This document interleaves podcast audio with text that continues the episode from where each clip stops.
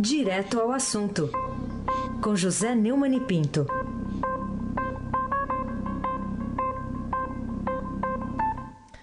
Oi, Neumani, bom dia. Bom dia e boa semana, Carolina Ercolim, tintim por tintim. Para você também, Almirante Nelson. Hoje funcionou a sirene. Bom dia, Diego Henrique de Carvalho. Bom dia, Moacir Biasi. Bom dia, Clã Bonfim, Manuel, Alice Isadora. Alice Isadora ainda nos braços de Morfeu. Bom dia, ouvintes da rádio Eldorado 107,3. Melhores ouvintes. Carolina Ercolim, tintim por tintim. Ô, Neumani, hoje a manchete do Estadão fala de Batiste, né? Batiste vai à Bolívia para a prisão perpétua na Itália. E o Jamil Chad acaba de trazer informação aqui também para gente que o avião deve pousar lá em, em Roma às oito e meia da manhã, horário de Brasília. Muita expectativa para a chegada do Cesare Batiste por lá. Ouvi agora um brilhante, um brilhante despacho do grande repórter e grande amigo Jamil Chad. É, e eu vou voltar a falar dele depois que o nosso Almirante Nelson tocar a sonora do Matheus Salvini, agradecendo ao Bolsonaro e falando uh, a respeito da o agradecimento que ele fez à polícia que conseguiu, segundo ele, um grande presente para 60 milhões de italianos. Ele, a frase dele é: Estamos preparando a chegada deste criminoso maldito à Itália. Obrigado a todos que possibilitaram essa mudança. O novo presidente do Brasil, Jair Bolsonaro, tirou a proteção, porque ele é um assassino, não um escritor ideólogo. Só lembrando que quem extraditou o Bolsonaro, o que extraditou o, o Batiste, não foi o Bolsonaro, foi o Temer. Mas até conseguir colocar no avião para a Itália, houve muita lambança da Polícia Federal. Vamos ouvir o, o Salvini, por favor, Nelson. Io ringrazio gli uomini delle forze dell'ordine che hanno fatto questo grande regalo a 60 milioni di italiani. L'impegno è che questo maledetto delinquente arrivi in Italia domani. Ringrazio colui che ha anche permesso questo cambiamento, che è il nuovo Presidente della Repubblica Brasiliana, Jair Bolsonaro, che ha tolto protezione e tutela perché questo è un assassino, questo non è un, uno scrittore, un ideologo. É, de fato, o Batista é um assassino, um assassino cruel, matou quatro pessoas, deixou um rastro de sangue no seu caminho e a extradição para o cumprimento de uma prisão perpétua na Itália foi perfeita de todos os pontos de vista, menos do ponto de vista brasileiro. Não por culpa do governo, não por culpa do, do governo anterior, mas acho que a justiça colabora muito para a confusão estabelecida antes desse envio do Bolsonaro de volta, do Bolsonaro, pelo amor de Deus, do Batiste de volta para a Itália, e, e o, o, Supremo Tribunal Federal, através do Barroso, que foi advogado dele, através do, do Fux, que primeiro é, proibiu a extradição e depois, ao permitir a extradição e divulgar, permitiu também que o, o que o Batiste fugisse Aí o Batiste cometeu um erro. Ele imaginou que o Evo Morales ainda estava alinhado com a esquerda, pediu asilo a ele e foi para a Bolívia. O, o, Evo Morales, que parece estar adotando uma postura pragmática, é, não deu asilo, avisou os italianos, a polícia foi lá e o prendeu em Santa Cruz de la Sierra. É, Santa Cruz de la Sierra fica muito perto de Corumbá, no Brasil, e o, o Batista já tinha tentado fugir nesse caminho para a Bolívia e foi preso pela autoridade brasileira, mas todos se comportaram de uma forma muito negligente. A justiça em Campo Grande, que o soltou, apesar dos alertas do Ministério Público, um procurador lá que avisou até que ele estava passando toda a propriedade dele para um amigo, que era claro, um claro sinal de, eh, de, de plano de fuga. O, o certo é que a Polícia Federal foi atrás dele no Amazonas, nas casas de amigos, e ele estava tranquilamente na Bolívia, porque o Evo Morales não avisou as autoridades brasileiras, avisou as italianas, deu um bypass, os brasileiros ainda imaginaram que podia fazer passar por aqui, mas os italianos foram espertos. Né? Se passa no Brasil, periga, por exemplo, do Marco Aurélio Melo dar uma, um habeas corpus pedidos pelo advogado. Né? Ah, eu fico muito impressionado com essa incompetência, com essa leniência da Polícia Federal, que até hoje não conseguiu explicar direito o atentado ao próprio Bolsonaro, que até hoje não é, ajudou em nada a Polícia do Rio a descobrir o assassino de Marielle Franco, e que nesse episódio bateu cabeça, como dizem os cronistas esportivos. O, o, o Moro, que é o chefe da Polícia Federal, precisa dar um, um puxão de orelhas bastante forte para ver se eh, acorda esse pessoal para pelo menos no caso do, da tentativa de assassinato contra Bolsonaro, é, produzirem um relatório mais, é, mais coerente, mais à altura do que a sociedade brasileira conta com a Polícia Federal, principalmente depois do belo trabalho de Operação Lava Jato e outras operações de combate à corrupção. O certo é que a polícia bateu cabeça, foi um vexame dado pelo Brasil, e o, o agradecimento do Salvini foi pela boa vontade que o Bolsonaro sempre demonstrou a respeito do assunto, inclusive na reunião que ele teve com o embaixador antes ainda de assumir. Carolina Ercolim, tintim por tintim. Neumani, novos ataques ocorreram no Ceará durante o fim de semana. Os criminosos colocaram bombas em pontes e no sábado derrubaram uma linha de transmissão de energia e, e para tentar frear essa onda de violência, a Assembleia Legislativa aprovou um pacote de medidas emergenciais. Então foi criada a Lei da Recompensa, né? Permite ao Estado pagar informações que levem à prisão de criminosos. Você acha que isso pode dar conta do recado? É, só para terminar o episódio Batista, que eu esqueci de falar aqui, é lamentável a posição do PSOL, o PT, do PCdoB, da, da esquerda em geral. Todos, menos o PSOL, que se declarou claramente a favor do assassino, que, que finge que é um ativista político, é um assassino, é um criminoso brutal. E a esquerda brasileira, mais uma vez, se acumplicia ao crime comum. É um, é, isso é lamentável. Em relação ao Ceará, essa solução da, da, da lei da recompensa é uma solução bastante. É, não, não levará a muita coisa. Eu insisto que o Congresso e o Poder Judiciário já deveriam ter dado uma resposta. Trata-se claramente de terrorismo. É um crime contra o Estado. Ataques a pontes, a centrais de, de transmissão, de torres de transmissão de eletricidade, de lojas tal. Tudo isso mostra claramente que não é um crime, não se trata de uma série de crimes comuns, mas de prática de terrorismo e precisava o Congresso que está de folga, contratando é, assessores, conforme veremos daqui a pouco, é, dá uma, uma, uma, uma, possibilidade mais concreta para que tanto que o leniente é, governador do Ceará, Camilo Santana, do PT, quanto a ajuda do governo federal pelo Sérgio Moro possam ser efetivas no combate. O que está acontecendo em Fortaleza é grave, é muito grave, e político passando férias, é, nesse momento, é a demonstração clara de desídia, muito mais do que de insensibilidade, viu? Carolina Ercolim, tintim por tintim. Pois é.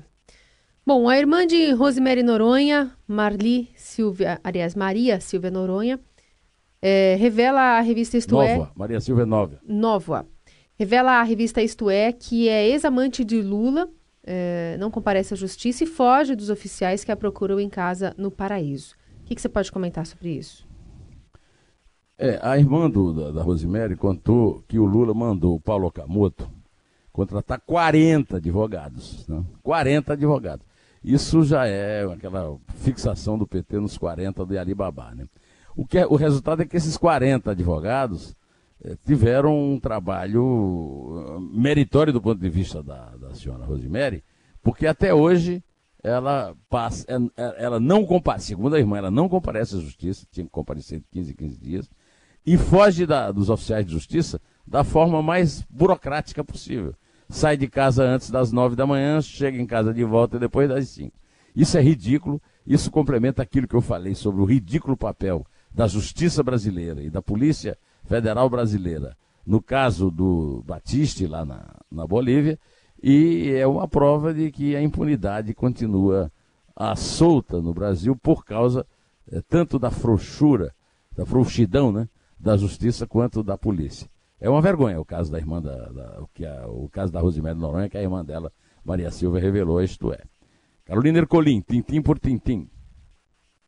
Neumani, o Fabrício Queiroz, aquele que é, dançou no hospital, né, em teoria na véspera da operação de um tumor maligno no intestino, uh, teve essa imagem viralizada aí na internet, tirando muita, uh, muita crítica nas redes sociais, especialmente durante o fim de semana.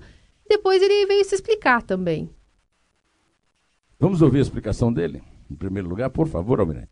Estou revoltado com o vídeo que circula na internet, onde eu apareço comemorando juntamente com a minha família, dentro do hospital, o Réveillon. Foram cinco segundos que eu quis dar de alegria a uma tristeza que se tomava conta dentro do, da enfermaria que eu me encontrava.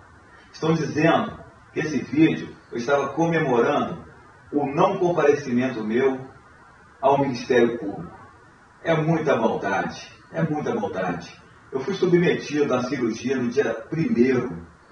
Graças a Deus o tumor foi foi eliminado.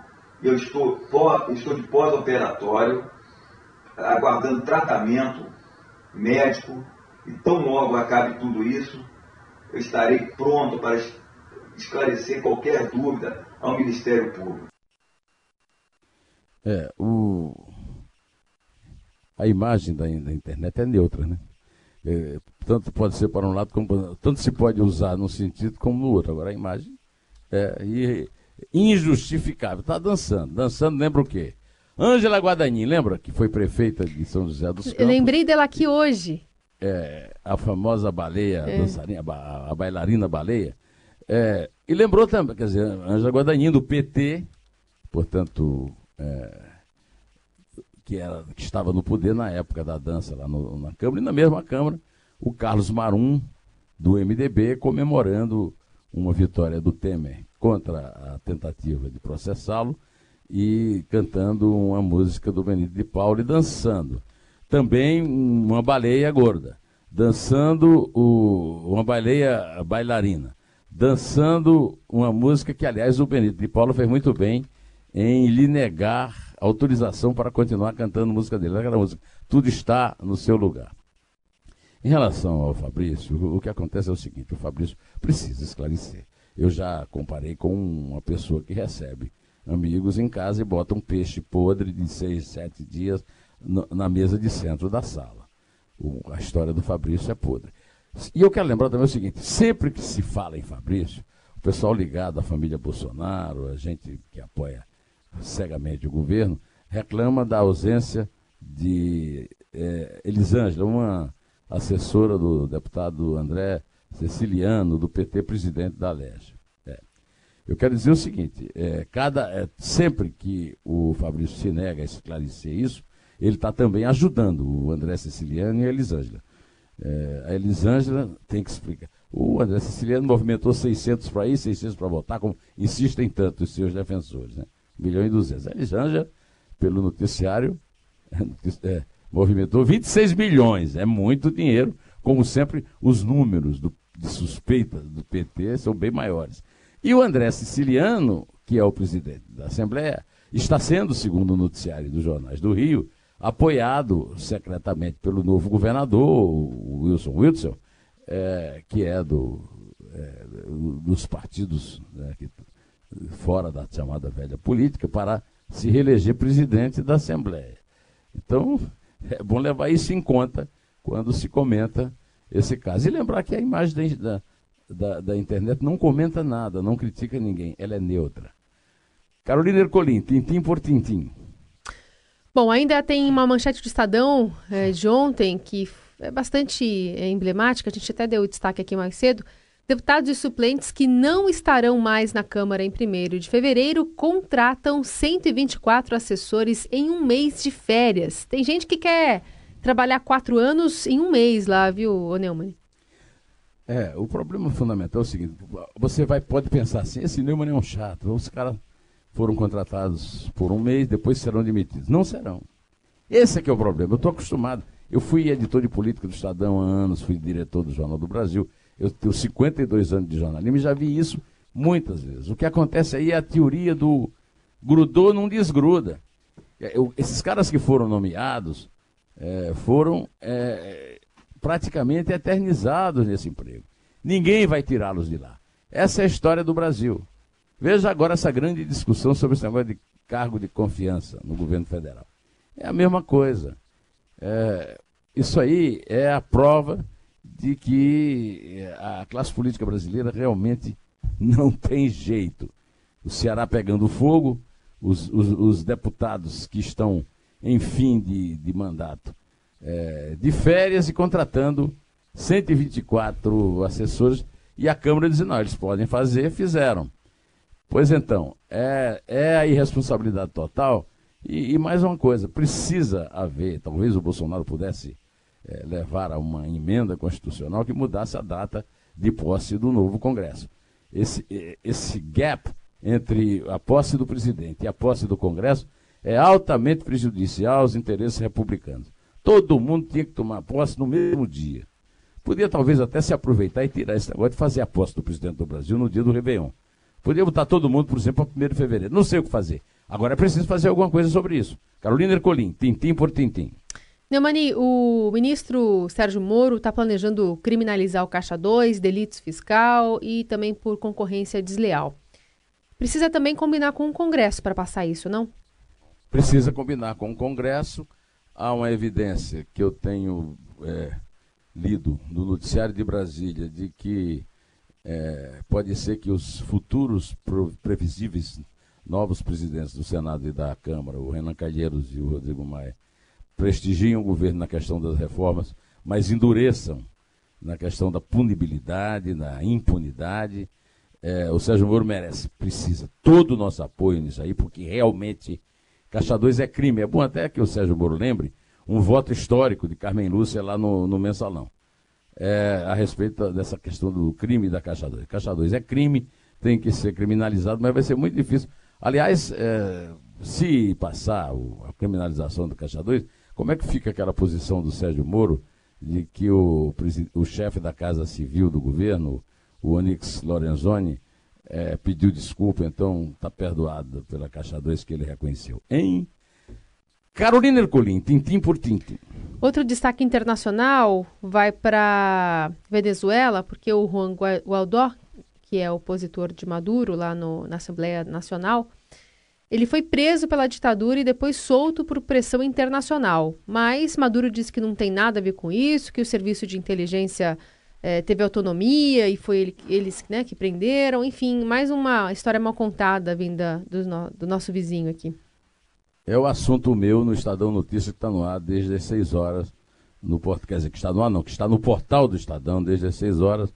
Maduro apodrece. É claramente um sinal de desprestígio, de descontrole, de fragilidade do ditador venezuelano, e que só conta hoje com apoios marginais e tiranos, cucarachos e da esquerda ridícula do Brasil.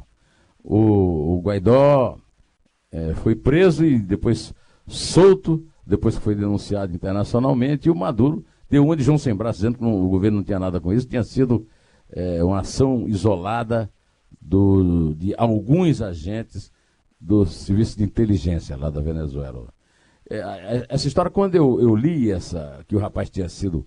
Primeiro eu vi que ele, o rapaz tinha sido preso, depois foi solto. Me lembrei da história daquele jornalista, daquele colega nosso da, árabe, né? Que foi assassinado na, embaixada, no consulado da Arábia Saudita em Istambul. Uma coisa assim, até o, o governo saudita também tentou é, sair, se eximir de responsabilidade, atribuindo a iniciativa é, iniciativa individual dos agentes lá do serviço que estavam na, na, embaixada e mataram o, o rapaz. Agora, no caso específico do Maduro, revela fragilidade. Quer dizer, o Maduro não tem mais aquela segurança que tinha esse rapaz, de um lado, é um herói, tem 35 anos e comportou com muita coragem, com muito civismo, merece palmas e merece a posição que o governo brasileiro assumiu de considerá-lo presidente legítimo da, da, Venezuela, provisoriamente, até ele convocar eleições de verdade lá no nosso país vizinho. Carolina Ercolim, tintim por tintim. E o que, que você é, tem a dizer sobre o filme de Wagner Moura, sobre Marighella, está representando o Brasil no Festival de Cinema de Veneza, Neumann? Não posso dizer nada sobre o filme, porque eu não vi o filme. Hum. Muito embora eu possa imaginar que seja um filme laudatório. O Wagner Moura é, faz parte da esquerda que endeusa Marighella como grande herói da democracia. É, em primeiro lugar, o Marighella era chefe é, de um grupo clandestino, combateu o regime militar com armas é, de forma absolutamente imprudente, levou muitos jovens à morte é, e tinha um instinto assassino que supera qualquer tentativa de é, se caracterizar apenas como político. É mais ou menos um caso parecido com o do Batiste, Sendo que no caso do Batista, o Batista era mais, digamos, tinha uma. Um, o Batista tem um currículo de bandido comum, né? O Marighella tem um currículo de militante comunista, mas na luta contra a ditadura, contra o regime militar, o que, o, o que se pode eh, verificar é que era uma luta inglória, em que ele, como um velho militante, levou muitos jovens ah, ao suicídio e não, e vamos terminar aqui, essa discussão sobre democracia. O, nenhum grupo de esquerda, nem o de Zé de Seu, nem o de Dilma, é, nem o de Marighella, nenhum grupo de esquerda que lutou de armas na mão contra os governos militares queria democracia. Não há em nenhum manifesto de nenhum grupo sequer o uso é, fingido, falso da palavra democracia. A palavra democracia não existe. Era uma tentativa de implantar uma ditadura de esquerda semelhante a essas ditaduras de Cuba, eh, da Venezuela, antiga ditadura da União Soviética, e até hoje a China. A China é um país capitalista economicamente, mas politicamente é uma ditadura comunista. É uma ditadura, são ditaduras cruéis. Eh, o Stalin é um dos maiores assassinos da história. Mao Zedong é um dos maiores assassinos da história. E isso não deslustra em nada o filme do Wagner Moura, que eu não vi. Não posso dizer se. Agora, o que uma coisa que eu também quero aproveitar para dizer é o seguinte: foi financiado pela Lei Rouanet. A Lei Rouanet precisa ser revogada. Lugar de conseguir dinheiro de volta da, da, da produção de um filme é a bilheteria das salas de exibição de cinema. Carolina Ercolim, tintim por tintim. Vamos contar. Vamos contar. É três. É dois. É um. Em té.